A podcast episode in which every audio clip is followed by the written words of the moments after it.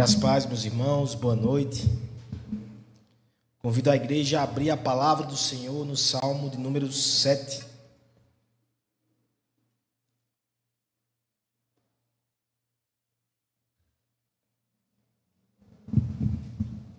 Seguimos hoje na nossa jornada nos Salmos. Com esse que é um texto difícil, mas que o Senhor separou para a nossa edificação no dia de hoje.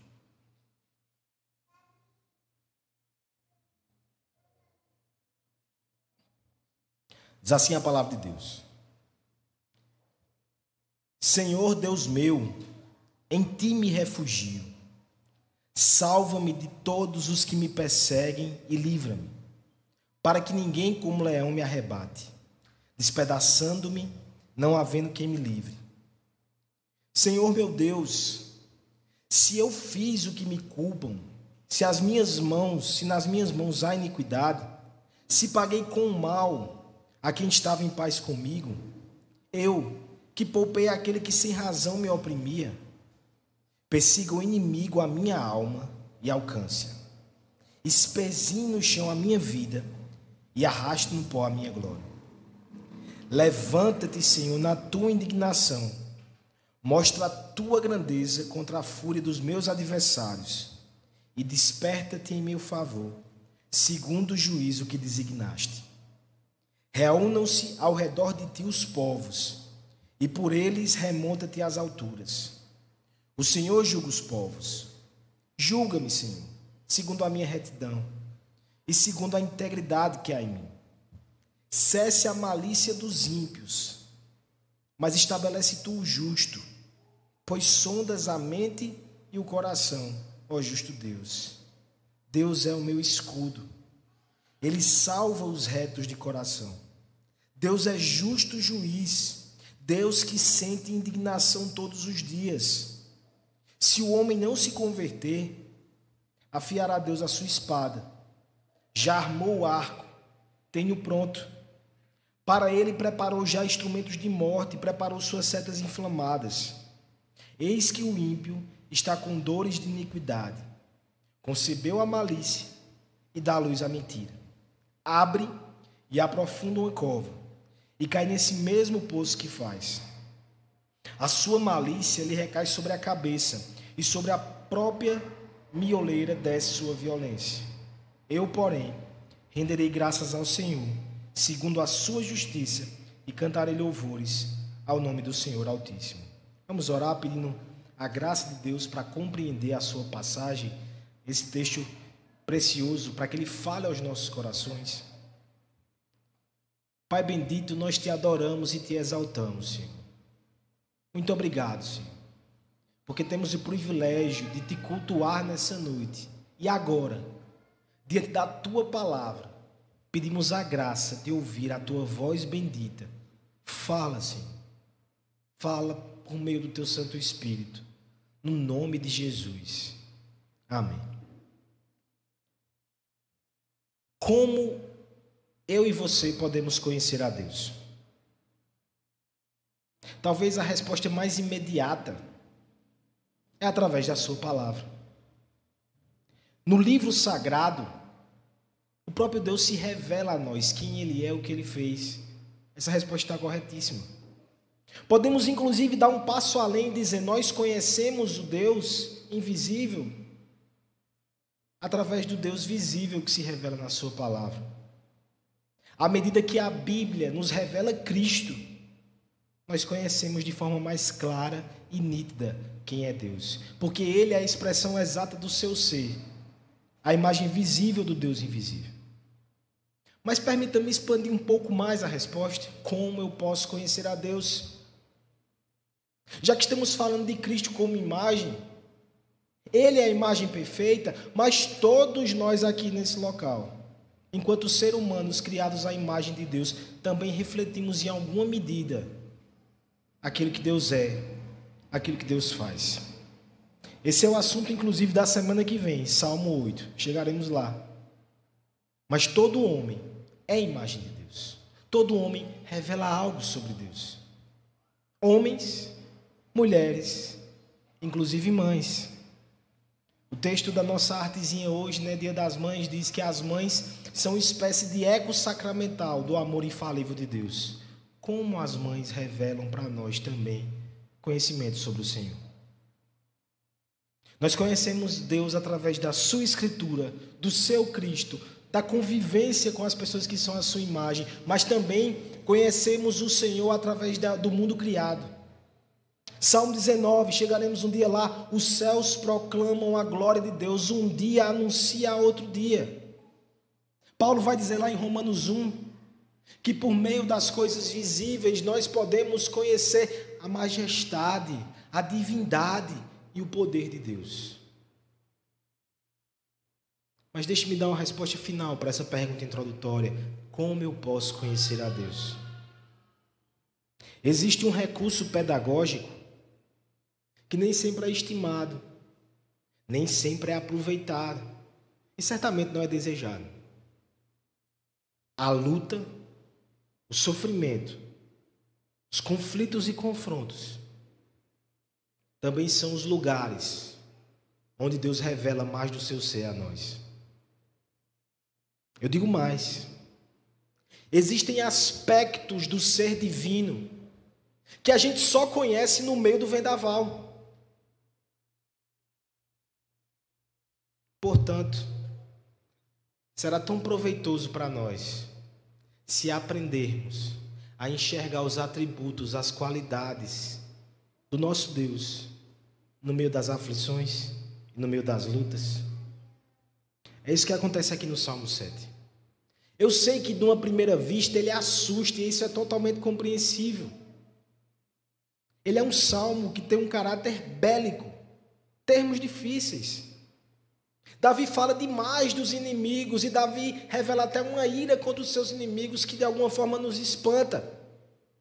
Mas por trás disso, irmãos, nós temos um conhecimento de Deus que move o coração do salmista e que o sustenta. Na verdade, esse conhecimento está em forma de ápice. Desde o Salmo 3, que nós temos acompanhando aqui, percebemos dia e noite se alternando, mas a aflição permanece na vida do rei. Dos Salmos 3 a 6, nós temos lamentações, mas hoje, como encerramento desse primeiro bloco, nós temos um salmo imprecatório. E o que é uma imprecação? É uma oração que fazemos em desfavor dos inimigos. Texto difícil de entender. Desafiador de pregar. E talvez você diga inadequado para o Dia das Mães. Mas lembre-se, iremos aprender aqui sobre o nosso Deus. Iremos aprender aqui sobre o nosso Cristo. E como tal, até mães e filhos serão beneficiados com esse conhecimento. Não se preocupe, eu farei aplicações específicas. Convido então você para encontrar mais do conhecimento de Deus nesse texto. A partir, é claro, de uma situação extremamente conflituosa. O cabeçalho do salmo nos diz que Davi escreve isso a respeito das palavras de um homem chamado Cush. Aí você me pergunta, pastor, quem é Cush? Aí eu digo, eu não sei, irmão. Em 1 Samuel, em 2 Samuel, em 1 Reis e 2 Reis não há relato desse homem. No entanto, o texto nos diz que ele é um benjamita. Essa é a pista. Alguns intérpretes vão dizer que era alguém amigo de Saul, porque é da mesma tribo de Saul. Saul era um benjamita. Agostinho, por sua vez, vai dizer inclusive que ele era um amigo próximo de Davi que traiu o rei na revolta de Absalão. Enfim, você não precisa saber disso. O que você precisa saber é que Davi está sendo caluniado e depois de intenso sofrimento, movido pelo conhecimento de Deus, ele vai dar uma resposta firme em oração. E essa postura firme, baseada no conhecimento de Deus, ela é necessária para mim e para você nos dias de lutas que nós estamos vivendo. Nós veremos a seguinte verdade preciosa extraída desse salmo. É uma proposição. Deus é aquele que nos protege sem ignorar erros. E Deus é aquele que julga e pune pecadores, perdoando os penitentes. Deus protege sem ignorar erros, ou sem passar pano, se você quiser que fique tudo na letra P. Eu fui tentado a fazer isso. Deus protege sem passar pano, julga e pune pecadores, perdoando os penitentes. É muito P, né, irmãos? Vamos então, por favor, percorrer esse caminho. Caminho. Era para ter pensado outra letra. Primeira coisa então, Deus é aquele que nos protege. Versos 1 e 2, depois salte para o verso número 10. Eu peço a ajuda da igreja com essa leitura, porque a voz do pastor está sofrida, mais do que nunca eu preciso. Versos 1 e 2 e verso 10. Vamos ler tudo juntos?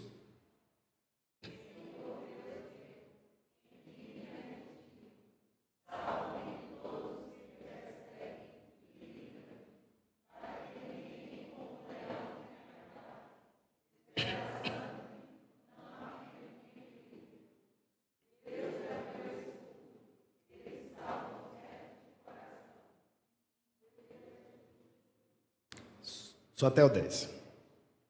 Nos dias fartos em sorriso, Deus revela-se para nós como generoso.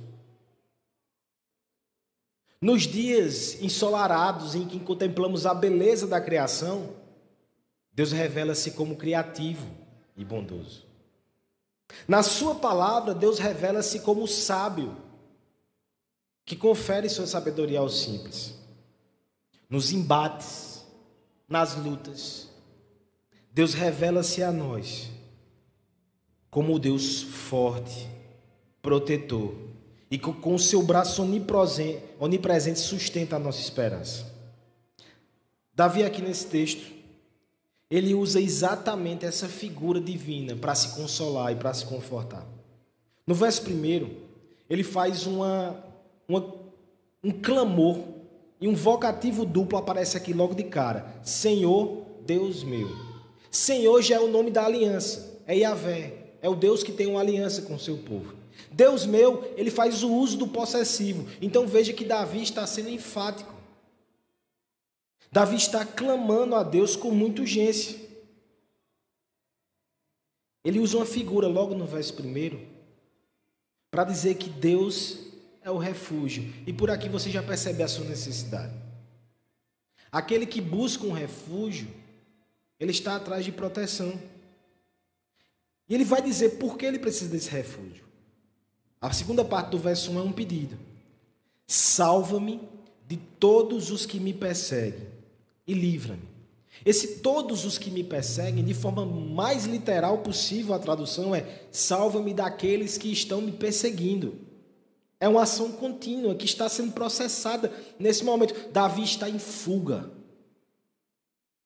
Os homens estão no seu encalço, inimigos, então ele está se direcionando àquele lugar que ele julga ser um refúgio. Ele pede socorro a Deus, que aqui, Senhor, em ti, eu não seja atingido.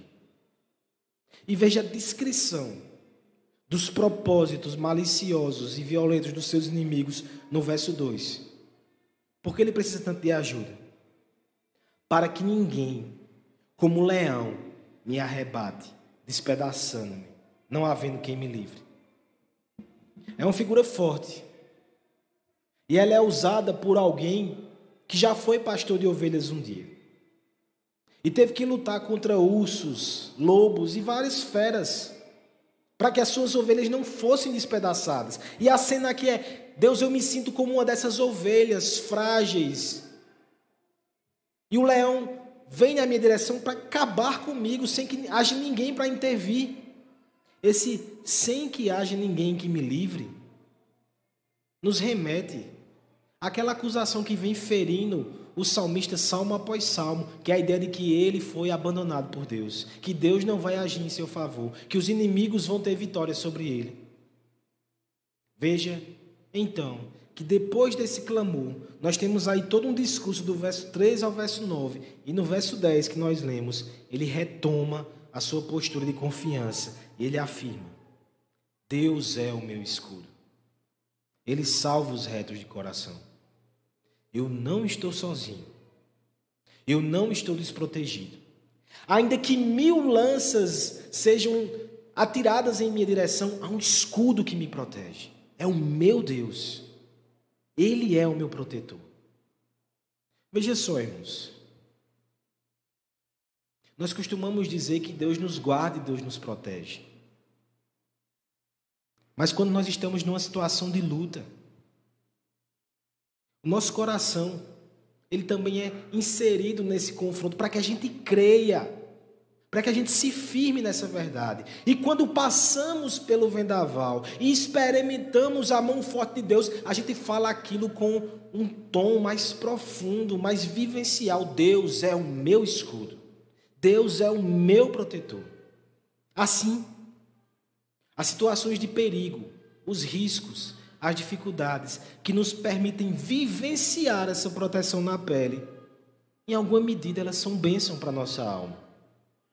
Porque todos nós precisamos crescer nessa compreensão, nessa fé e nesse conhecimento de Deus como nosso protetor. Diversas são as aflições lançadas em nossa direção, mas um só é o escudo que acalma o coração piedoso. O nosso Deus é um amparo onipresente que nos envolve com o seu cuidado.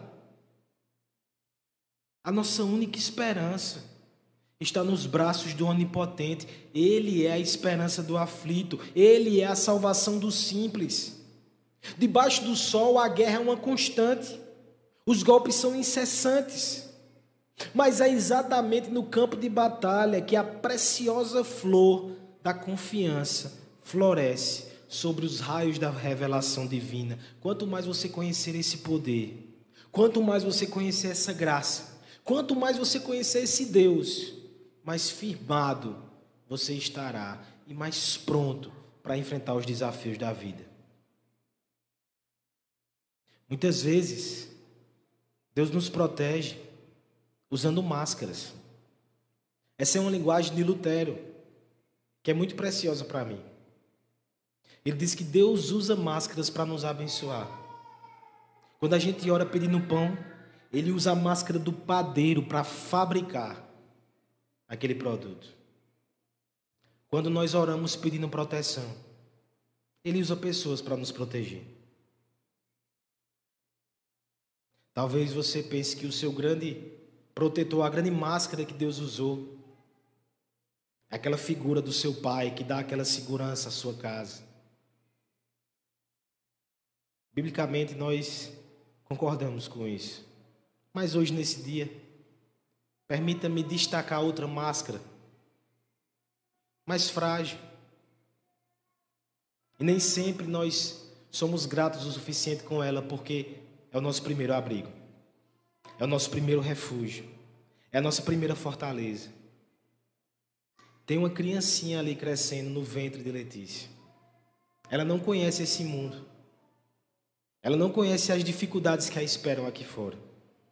O primeiro refúgio, o primeiro abrigo, é exatamente no ventre de Letícia. Depois, quando sai, a gente sente saudade do ventre. A gente brinca com o pai. Mas quando a gente cai, para onde a gente corre? É para o braço de abrigo. Aquele braço que não falta Vocês são máscaras de Deus.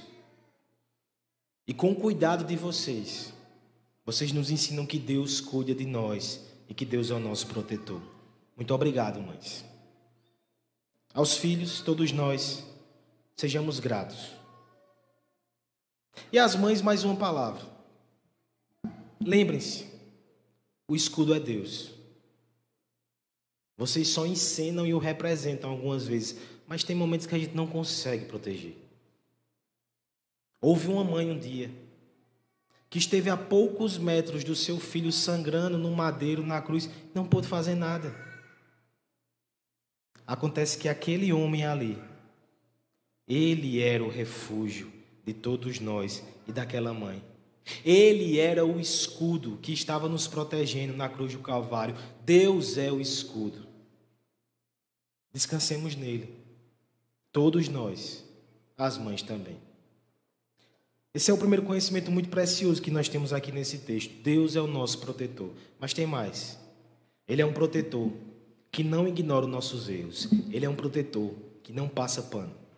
Versos 3 a verso 9, pouco extenso o texto. Peço a ajuda dos irmãos com a leitura. Versos 3 a 9, por favor, igreja.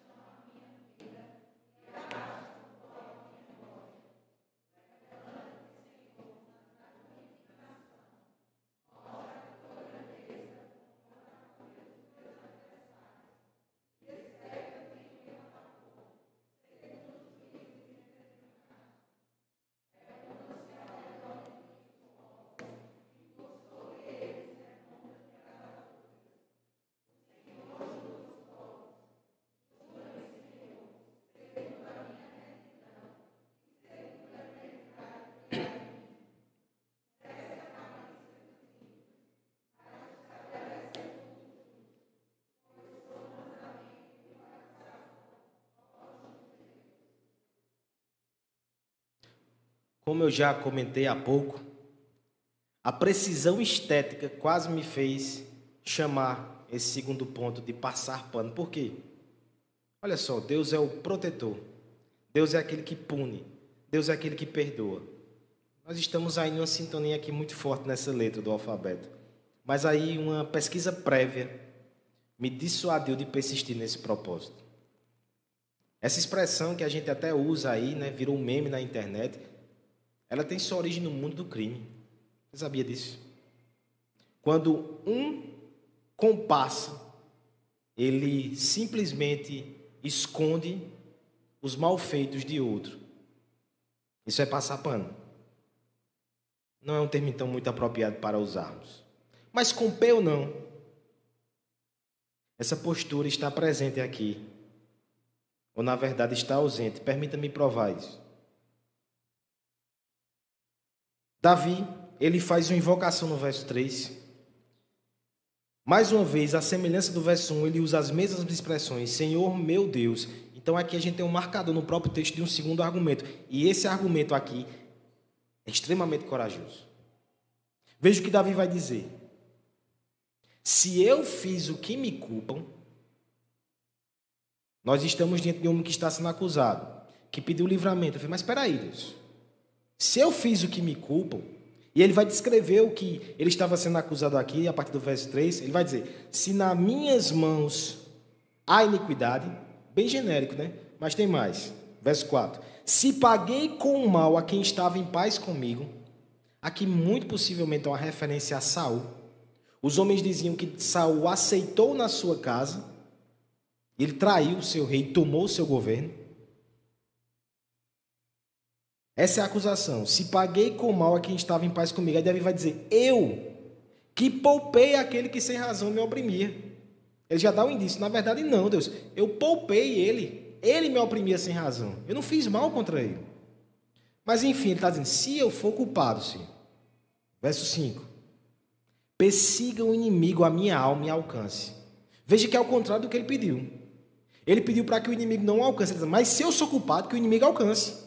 Tem mais, não só alcance, não. Espinzinhe no chão a minha vida. É quase a figura do leão. É ser pisoteado. A figura aqui é de alguém que perde uma batalha, está no meio da guerra, e o exército vai avançando no clamor da, da luta e passa por cima dele. Mais forte ainda, a parte final do verso 5: e arraste na, no pó a minha glória. Davi na prática está dizendo: Senhor, eu estou fazendo uma oração a ti. Mas se eu tiver errado, se eu for injusto, se eu fiz por merecer isso, Senhor, que assim seja. Eu não quero que o Senhor torça o direito em meu favor, não. E da onde Davi tira essa postura tão ousada? Ou talvez insensata, você pensou? Primeira coisa, o verso 6 vai dizer que ele confia na sua demanda. Não é que ele é totalmente santo, não, mas ele sabe que nesse caso ele não estava errado, ele não agiu com essa maldade. É por isso que ele vai dizer no verso 6: Levanta-te, Senhor, na tua indignação, mostra a tua grandeza contra a fúria dos meus adversários e desperta-te em meu favor, segundo o juízo que tu designaste. Muito possivelmente aqui, juízo que tu designaste, é Davi fazendo referência a foi Deus que escolheu ele como rei. Ele não agiu com má fé. Deus o escolheu como rei. Então ele está clamando a Deus em favor disso. Senhor, levanta e mostra aos homens que eu não agi assim. Agora, por outro lado, irmãos, veja que a partir do verso 7 ele começa a descrever uma cena de uma corte judicial. E ele não tira isso da sua imaginação.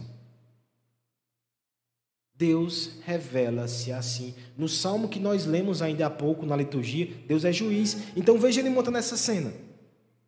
Reúnam-se ao redor de ti os povos e por eles remonta-te às alturas. Nós temos aqui os povos e Deus numa posição elevada de quem está escrutinando a todos eles. É uma cena de julgamento. Olha o que ele vai dizer agora: o Senhor julga os povos. Amém. Mas ele diz: julga-me também, Senhor. Deus é juiz. Ele julga o mundo, ele julga a igreja, ele julga cada um de nós.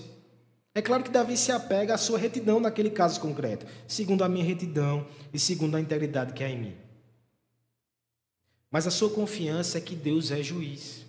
Verso 9: É Deus que faz cessar a malícia dos ímpios.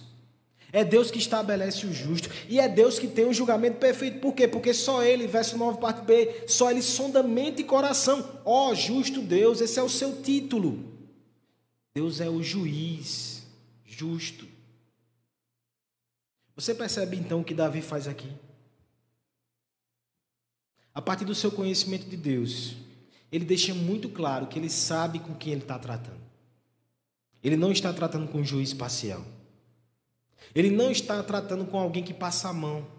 Ele não está tratando com alguém que tosse o direito em favor dos seus. Esse não é Deus. Ouça isso nessa noite.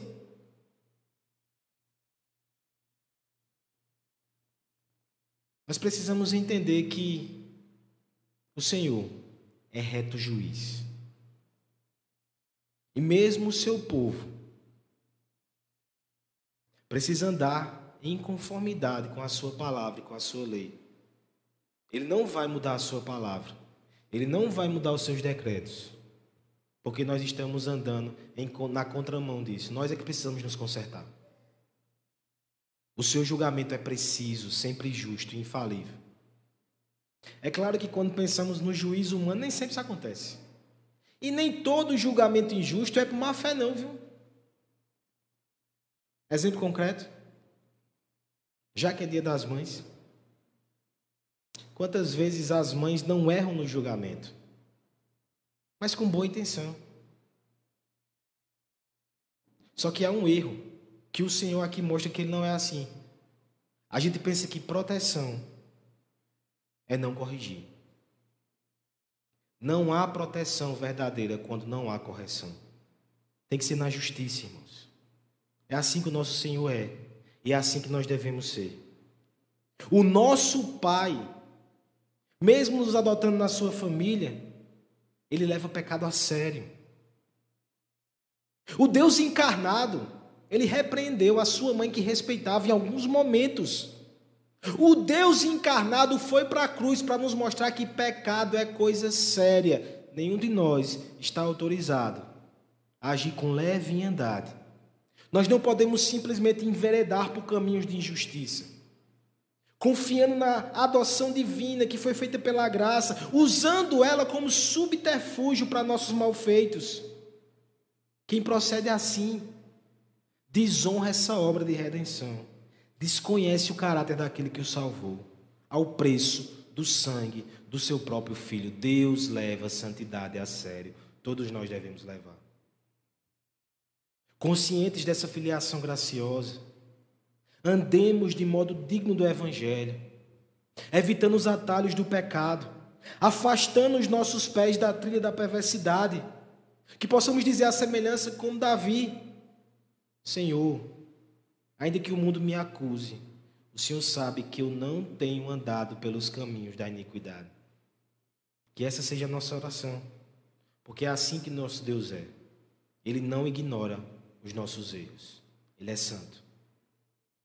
Há outro, um terceiro elemento aqui. Além de ser o protetor que não ignora erros, ele também é aquele que julga e pune pecados. Versos 11 até o verso 16 Peço a ajuda da igreja mais uma vez. Deus é justo juiz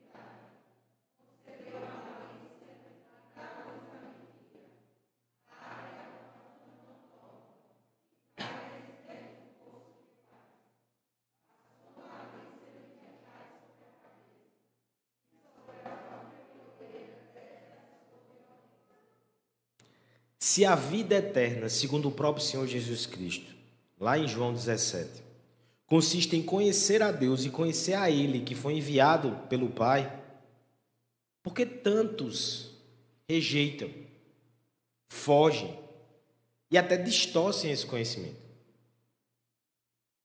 Porque Deus não é somente protetor. Deus não é somente aquele que protege sem ignorar pecados. Deus é aquele que julga e que pune pecadores. E essa é a pedra no sapato para muita gente. É normal que seja a pedra no sapato para o mundo, eles não querem ouvir essa mensagem. Mas e nós, igreja? Será que isso causa incômodo também? Veja o que está aqui descrito nesse texto. Davi, mais uma vez, ele continua nessa figura de Deus como justo juiz, verso 11. Mas olha o detalhe que ele coloca aqui. Deus é justo juiz. Deus que sente indignação todos os dias. Deus não é aquele juiz desinteressado que deixa fazer uma pilha de processos na, no, no, na, na sua mesa e não tem muito interesse naquilo. Deus não é aquele homem que vê o mal de longe e não tem interesse naquilo. O texto diz que este juiz, justo, ele se indigna todos os dias. É claro que os pecadores eles continuam na sua vida de rebelião. Mas Deus está irado. Veja o verso 12 o que diz. Se o homem não se converter, olha o que vai dizer do nosso Deus. Em linguagem metafórica. É dito que agora ele está procedendo assim para com alguns. Se o homem não se converter, ele está afiando a sua espada. Já é uma figura temível. Agora veja a outra. Verso 12 ainda. Já armou o arco e tenho pronto. Essa aqui me traz mais tensão. Porque quando nós pensamos no arco e flecha, que você precisa fazer uma certa força, né? Segurar aquela pressão para depois lançar. É assim que Deus está, nessa posição. Verso 13, para não deixar dúvida. Faca, é, espada, né? Flecha, para que isso? Verso 13. Ele já preparou instrumentos de morte preparou suas setas inflamadas. Não enxergamos isso. Mas Davi está dizendo o que está acontecendo no céu. Deus está se preparando para o seu julgamento e para a sua sentença. Enquanto isso, olha o que os homens fazem na terra. Verso 14. Linguagem materna, olha aí, dia das mães. Mas não é uma linguagem muito abençoada, não. Eis que um ímpio está com dores de iniquidade, é dores de parto. Só que ele está gerando uma criança aqui que não vai nascer com cara de joelho, não, vai nascer com cara de diabo mesmo. Eis que o ímpio está com dores de iniquidade, ele concebe a malícia, ele dá luz à mentira. Olha que bebê bonito, quem vai visitar no hospital? Por que essa figura é usada? É Deus lembrando que os pecados, eles são gestados. A gente costuma, às vezes, se esconder de Deus. Não, não aconteceu de repente. Não. Você vai gestando ele no coração. E vai nascer. Aí depois que o menino está lá, eita, você se assusta. Olha os avisos que o Senhor vai dando. Versos 15. Abre, a, uma, abre e aprofunda uma cova e cai nesse mesmo poço que faz. A sua malícia lhe recai sobre a cabeça e sobre a própria meoleira desce a sua violência que, que ele está dizendo? Vão fazendo os seus projetos, vão seguindo os seus planos maliciosos, vão cavando covas. É nelas que vocês serão enterrados. O arco está apontado. Esse é o retrato divino que é rejeitado pelo mundo. O mundo aceita que nós falemos de amor, mas não aceita que nós falemos de um Deus que se ira contra o pecado. Mas está aqui a revelação na palavra de Deus. Esse é um conhecimento que não nos pode faltar. Esse é um conhecimento necessário para que os homens temam sim e despertem do seu sono e da sua letargia. Se você é um desses que não considera a ira de Deus, eu peço que você reveja isso hoje. Quantas vezes nós ficamos atemorizados quando homens poderosos e influentes de repente ficam irados contra nós e nós tememos o nosso emprego, nós tememos alguma situação, nós ficamos apavorados pela nossa integridade e pela segurança da nossa família? Homens! Quantas vezes o próprio mundo criado, quando se agita, ventos fortes, chuvas que destroem as coisas e nós ficamos apavorados, a terra treme. E por que tantos e tantos simplesmente ignoram aquele que é mais temível do que qualquer um homem nessa terra? Por que ignorar aquele que é mais temível do que qualquer demonstração física do mundo criado? Ele o criou. Não confunda o silêncio de Deus com complacência. Ele não tolera o pecado. Todas aquelas calúnias que estavam sendo feitas contra Davi, que pareciam ficar impunes, o arco está armado, a espada está sendo afiada. Nós precisamos considerar isso também. Mães, tem aplicação para vocês aqui. Claro que para os pais também.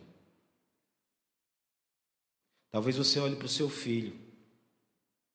Talvez você olhe para a sua filha. E veja nele um anjinho. Mas será que é isso que Deus está vendo? Será que o arco da ira de Deus não está apontado na direção dele? Eu não estou querendo trazer terror para o seu coração, não. Mas eu estou querendo que você ore ainda mais pela alma do seu filho. Quem foi que disse que a gente só tem que criar bons cidadãos? As almas dos nossos filhos são eternas. E se eles não correrem para Jesus Cristo, eles sofrerão eternamente. Ore, ore, ore. Filho que tem uma mãe cristã. Você conhece a verdade. Você ouviu o Evangelho. Você viu o testemunho dos seus pais. O arco está apontado para você. Mas você pode se refugiar na cruz de Cristo. É assim que nós terminamos o texto. Deus ele julga e pune pecadores mas ele perdoa os penitentes. Vamos ler os versos 12 e o verso 7, 17 que termina o nosso texto, certo? 12 e 17. Fica ligado aí, Lara, que é um, um salto, né? 12 e 17. Vamos ler? Se o homem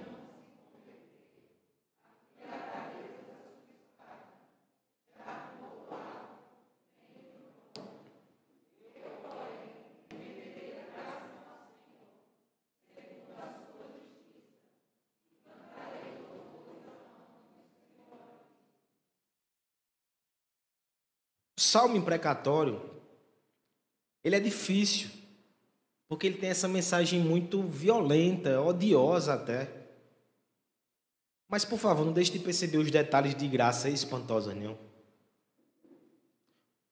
O salmista está sendo perseguido, está sendo ameaçado, está amedrontado, está sofrendo, está irado contra os seus inimigos caluniadores.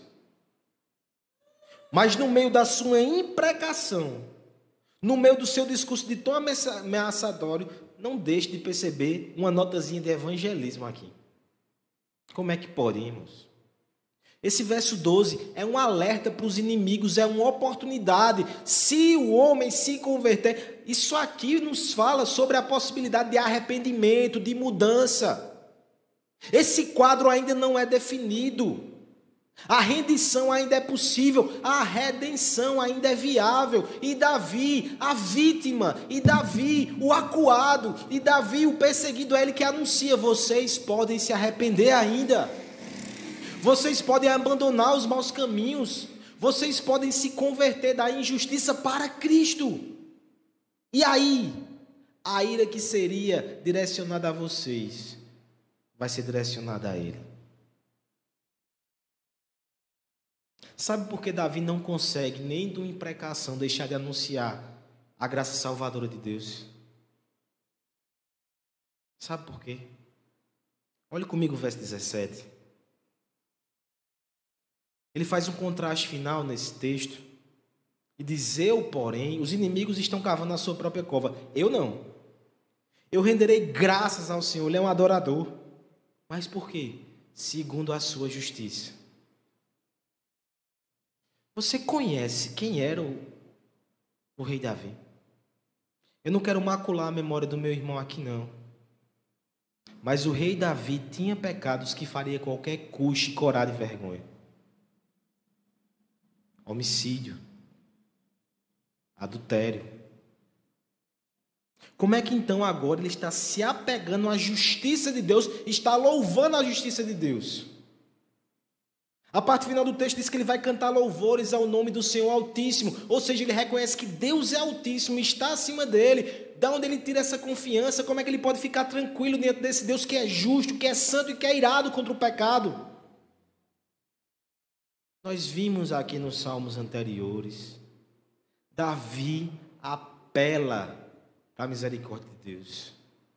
Davi foi alvo da graça e da misericórdia de Deus. Davi conheceu aquele que perdoa as iniquidades do seu povo e que não rejeita o quebrantado de espírito. É por isso que Davi tem essa confiança, não nos méritos dele, mas nos méritos do Deus perdoador. É por isso que Deus, Davi não pode deixar de oferecer esse perdão aos inimigos.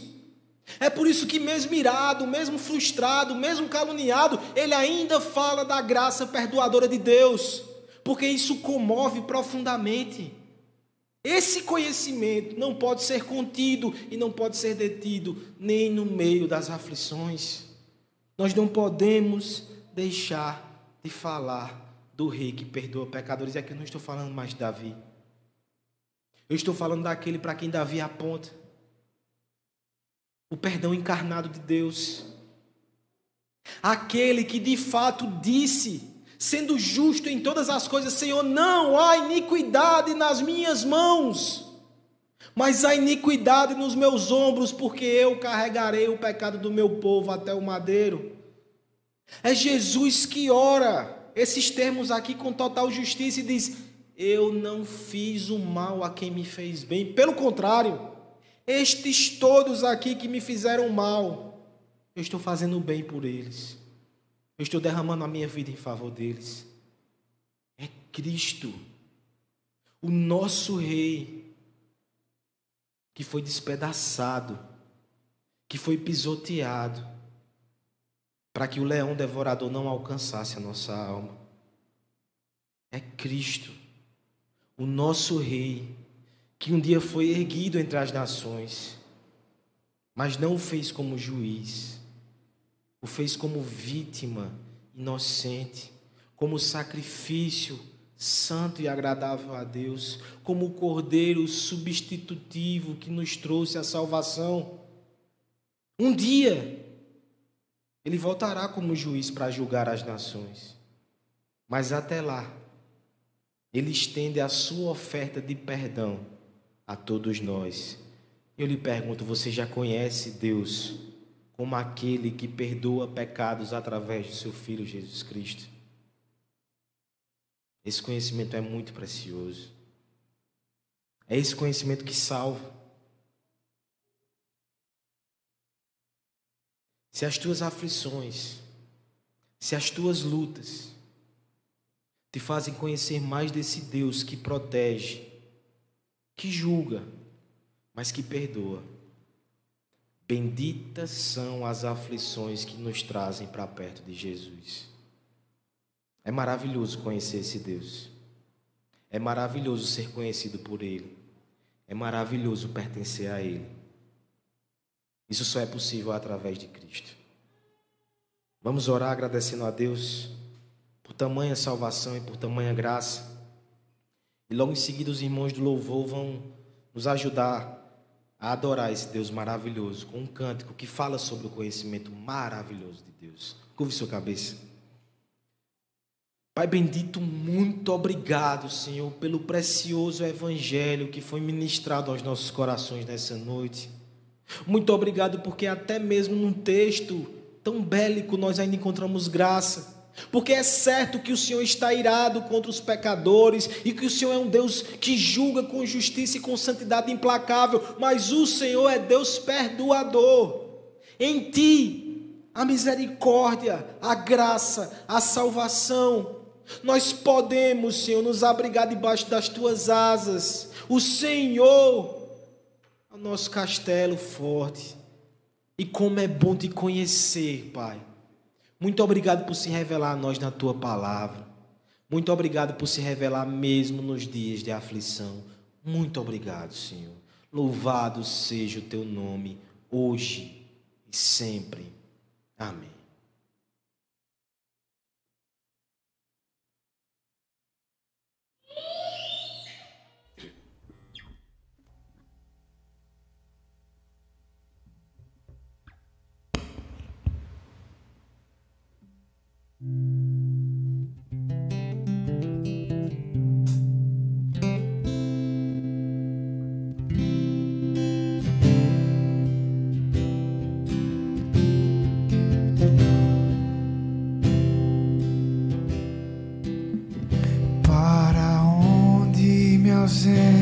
Confins dos mares.